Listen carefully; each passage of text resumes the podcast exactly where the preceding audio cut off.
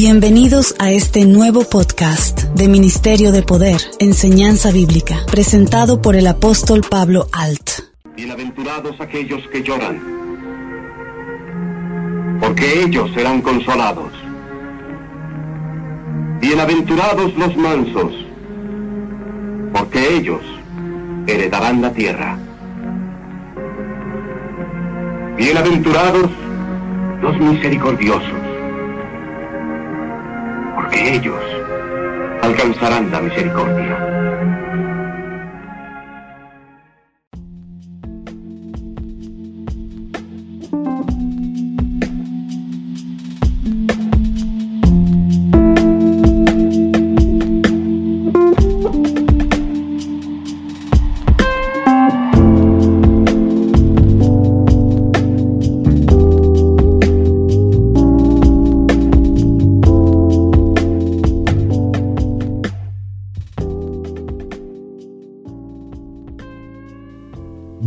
A este nuevo podcast de enseñanza bíblica. Hoy compartiremos un nuevo tema que es la misericordia de Dios para con nosotros, ya que muchos hermanos no valoran o se les olvida que estar con Dios es estar en una santidad continua y permanente. Las manos limpias y el corazón puro denotan integridad, unicidad de devoción, lealtad indivisible, la integridad va mucho más allá de evitar el engaño y el mal comportamiento. La raíz de la integridad es ser uno solo, lo que significa que nuestras acciones no son elecciones que tomamos o nos quitamos cuando se nos plazca convenientemente, sino que surgen de todo nuestro ser. La pureza de corazón no surge de la perfección de nuestra voluntad, sino de la recepción de la gracia y perfección que existe en Jesucristo. Pues está escrito, Él nos bendice conforme a la limpieza de nuestro corazón y de nuestras manos. Así que no dejemos de luchar en estar bien con el Señor. Pero ¿cómo se muestra la misericordia de Dios? La misericordia de Dios la vemos reflejada a personas más allá de sus méritos propios y esfuerzos. Es la virtud de la expiación de Jesucristo. Nuestro Padre Celestial conoce nuestras debilidades y pecados. Nos muestra misericordia al perdonar nuestros pecados y ayudarnos a regresar para morar en su presencia. El Salvador dio el siguiente mandamiento a sus discípulos. Sed misericordiosos como también vuestro Padre es misericordioso. Esto lo leemos en Lucas 6:36. Podemos seguir el ejemplo de misericordia de nuestro Padre Celestial en nuestra relación con los demás. Podemos esforzarnos por desterrar de nuestras vidas la ignorancia, el orgullo, el engrimiento, podemos buscar la manera de ser compasivos, respetuosos, prestos a perdonar, amables y pacientes, aun cuando seamos conscientes de los defectos que tenemos propios y de los demás. Pero ¿qué es la misericordia? ¿Qué significa? La misericordia es la capacidad de sentir compasión por los que sufren y brindarles apoyo. La palabra misericordia viene del latín de misere, que significa miseria, necesidad, y de cor, de cordis, que indica corazón, y a, que expresa hacia los demás. La misericordia puede manifestarse de diversas formas, sea por medios materiales como dar albergue, dar de comer, dar de beber, vestir al que no tiene, entre otros. Y por medios espirituales, por ejemplo, enseñar, dar buenos consejos, consolar al que esté triste, rogar a Dios por el bienestar de los seres humanos, etc. El término misericordia tiene diferentes significados, todo depende del contexto en el que se usa. En ocasiones, la palabra misericordia es confundida con lástima, lo cual es errado, ya que lástima es enternecimiento y compasión que provocan los males de otras personas, es decir, es un sentimiento temporal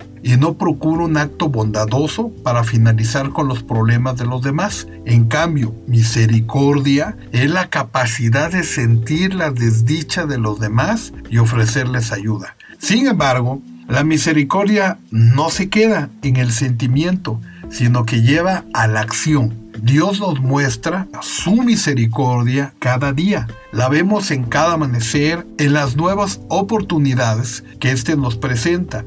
Nosotros le fallamos a Dios, pecamos y cometemos errores. Sin embargo, Dios permanece a nuestro lado, nos da su bondad y nos extiende la mano día a día. En el Salmo 103, del 8 al 13, dice, Misericordioso y clemente es el Señor, lento para la ira y grande en misericordia. No contenderá para siempre, ni para siempre guardará el enojo. No ha hecho con nosotros conforme a nuestras iniquidades, ni nos ha pagado conforme a nuestros pecados porque como la altura de los cielos sobre la tierra, engrandeció su misericordia sobre los que le temen. Cuánto está lejos el oriente del occidente, hizo alejar de nosotros nuestras rebeliones. Como el Padre se compadece de los hijos, se compadecerá el Señor de los que le temen. Esta es una descripción de la naturaleza de Dios. Él es clemente y compasivo. Dios no tiene que esforzarse en mostrar misericordia o compasión. Es algo que fluye de Él de forma natural porque es parte de Él. Dios es lento en airarse, pero grande en amor y misericordia. Pero ¿cómo muestra Dios su misericordia a sus hijos? En la forma como nos trata, tal como dice el Salmo 103. Dios no se enoja fácilmente ni se desespera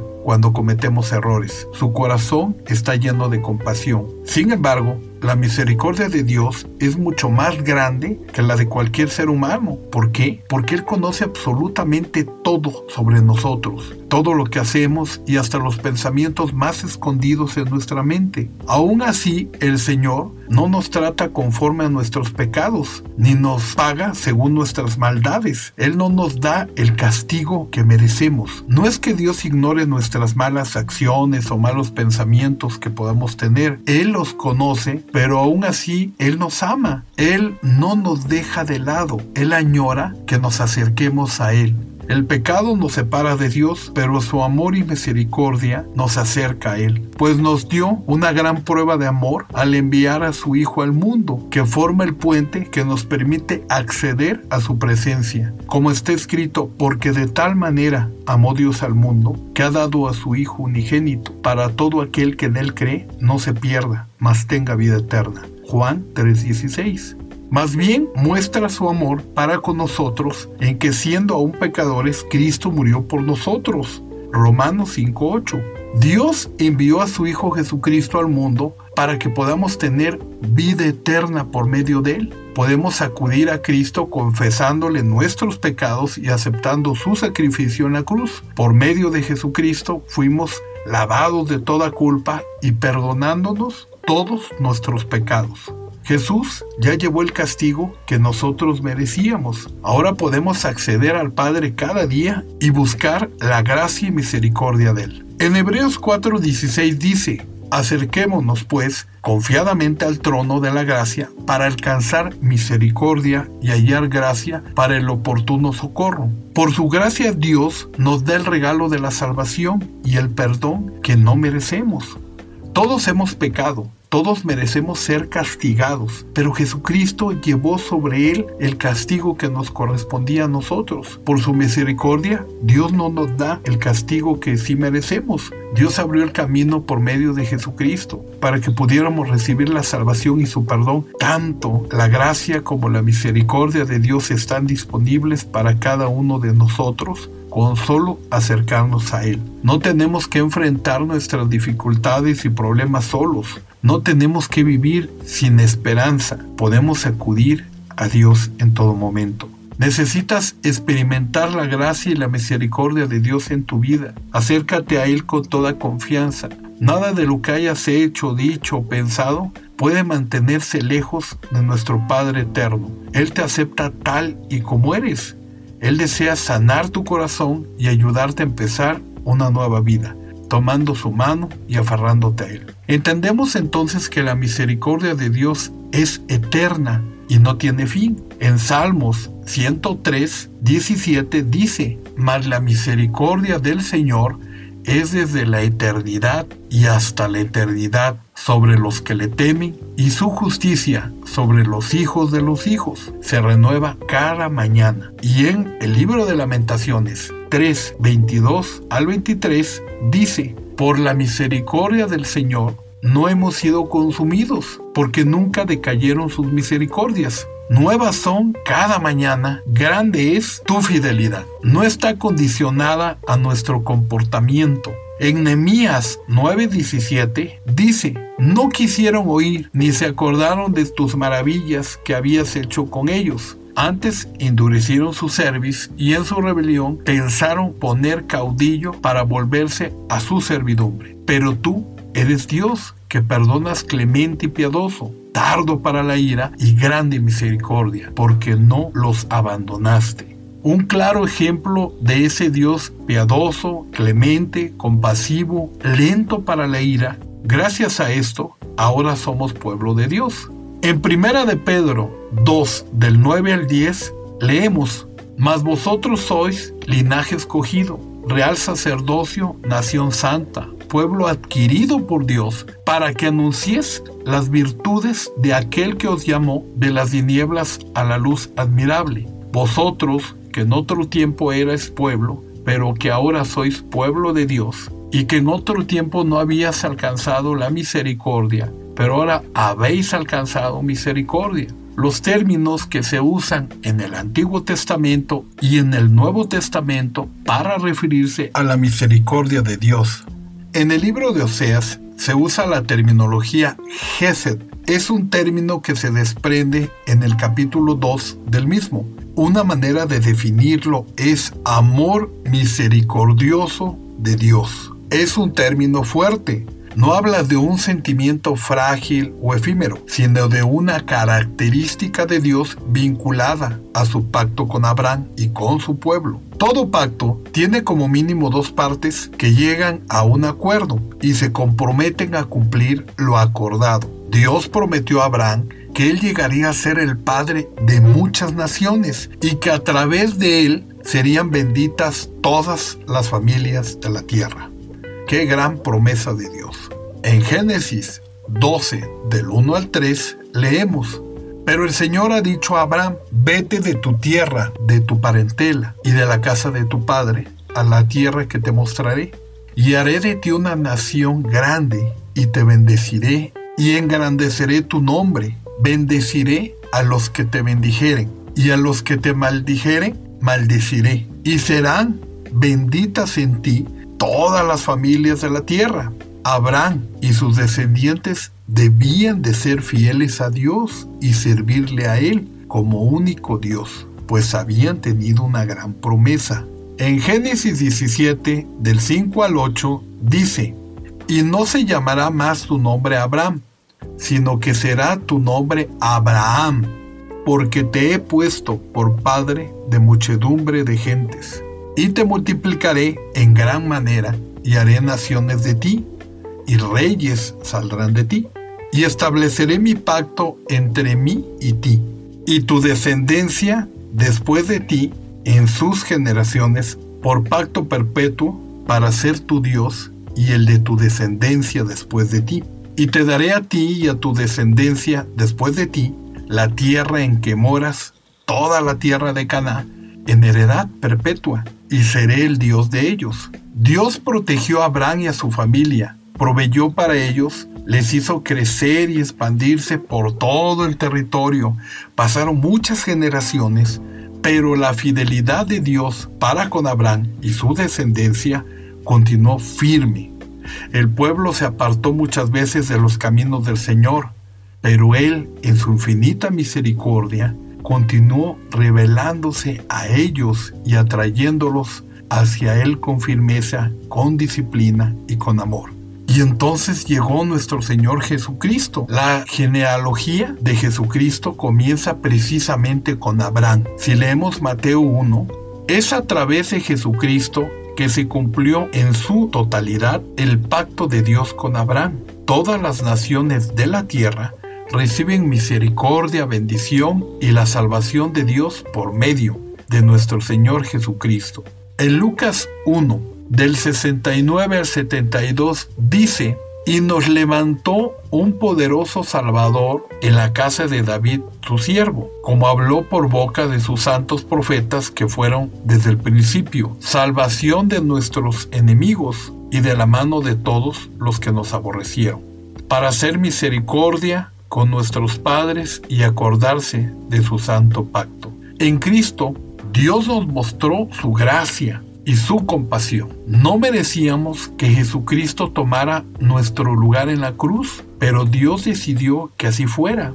Jesucristo llevó nuestro castigo y la ira de Dios por cada uno de nuestros pecados. Cayó sobre él. Si leemos Romanos 3, del 23 al 26, dice, por cuanto todos pecaron y están destituidos de la gloria de Dios, siendo justificados gratuitamente por su gracia mediante la redención que es en Cristo Jesús, a quien Dios puso como propiciación por medio de la fe en su sangre, para manifestación de justicia, a causa de haber pasado por alto en su paciencia los pecados pasados, con la mira de manifestar en este tiempo su justicia a fin de que Él sea el justo y el que justifica al que es de la fe en Jesús.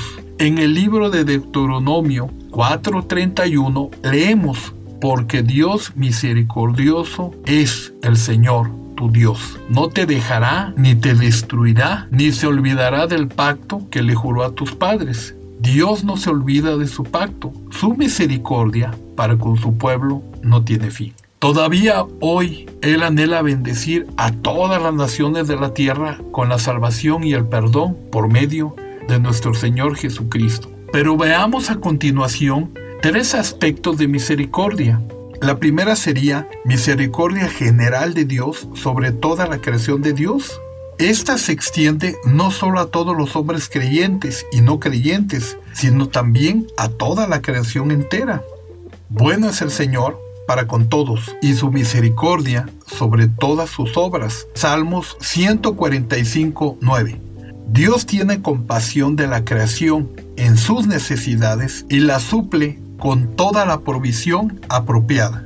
Como número 2 sería la misericordia sobre todos los hombres. Estas ejercen los hijos de los hombres, ayudándoles, socorriéndoles a pesar de sus pecados a estos. También Dios da lo que necesitan. Hace que su sol salga sobre malos y buenos y llueva sobre justos e injustos. Y la tercera, y la tercera misericordia especial sería sobre los hijos de Dios. En esta está revelada solo para los herederos de la salvación y que les es comunicado por el camino del pacto, a través del gran mediador que es nuestro Señor Jesucristo. Si nos fijamos un poco más en la diferencia entre las distinciones segundas y terceras que hemos mencionado, notaremos que la misericordia que Dios otorga a los impíos son de naturaleza puramente temporal, es decir, se limita estrictamente a la vida presente. La misericordia no se extenderá para aquellos más allá de la tumba. Leamos en Isaías 27:11 cuando dice, cuando sus ramas se sequen, serán quebradas, mujeres vendrán a encenderlas, porque aquel no es pueblo de entendimiento.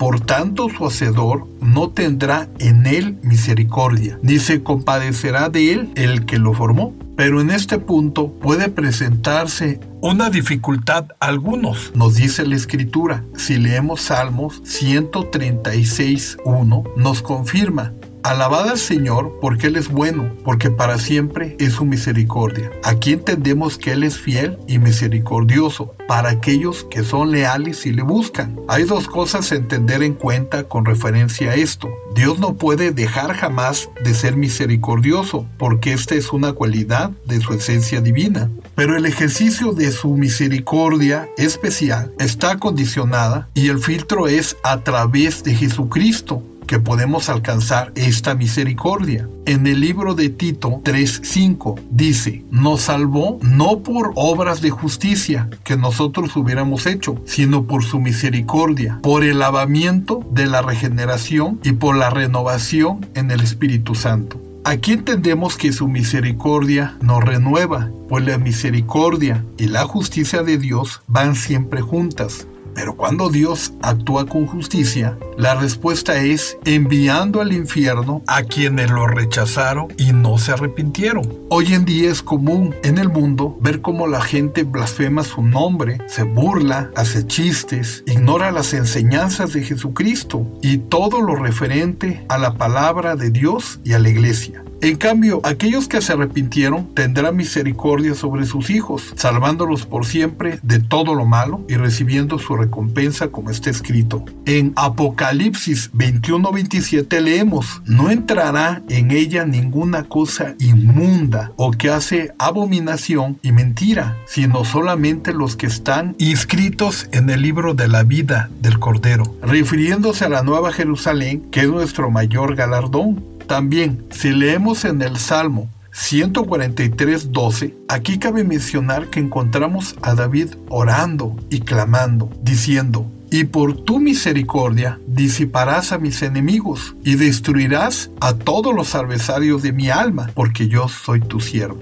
También en el Salmo 136, 15 leemos, y arrojó a Faraón y a su ejército en el Mar Rojo, porque para siempre es su misericordia. Este fue un acto de venganza para el Faraón y los suyos, pero para los israelitas fue un acto de misericordia y otra vez en Apocalipsis 19, 1, dice, después de esto, oí una gran voz de gran multitud en el cielo que decía, Aleluya, salvación, honra y gloria y poder son del Señor Dios nuestro, porque sus juicios son verdaderos y justos, pues ha juzgado a la gran ramera que ha corrompido a la tierra con su fornicación y ha vengado las sangres de sus siervos de la mano de ella. Otra vez dijeron, aleluya, y el humo de ella subió por los siglos de los siglos. Por lo anterior, no podemos ni debemos confundir la misericordia de Dios con debilidad, porque al mismo tiempo que es misericordioso, también es justo.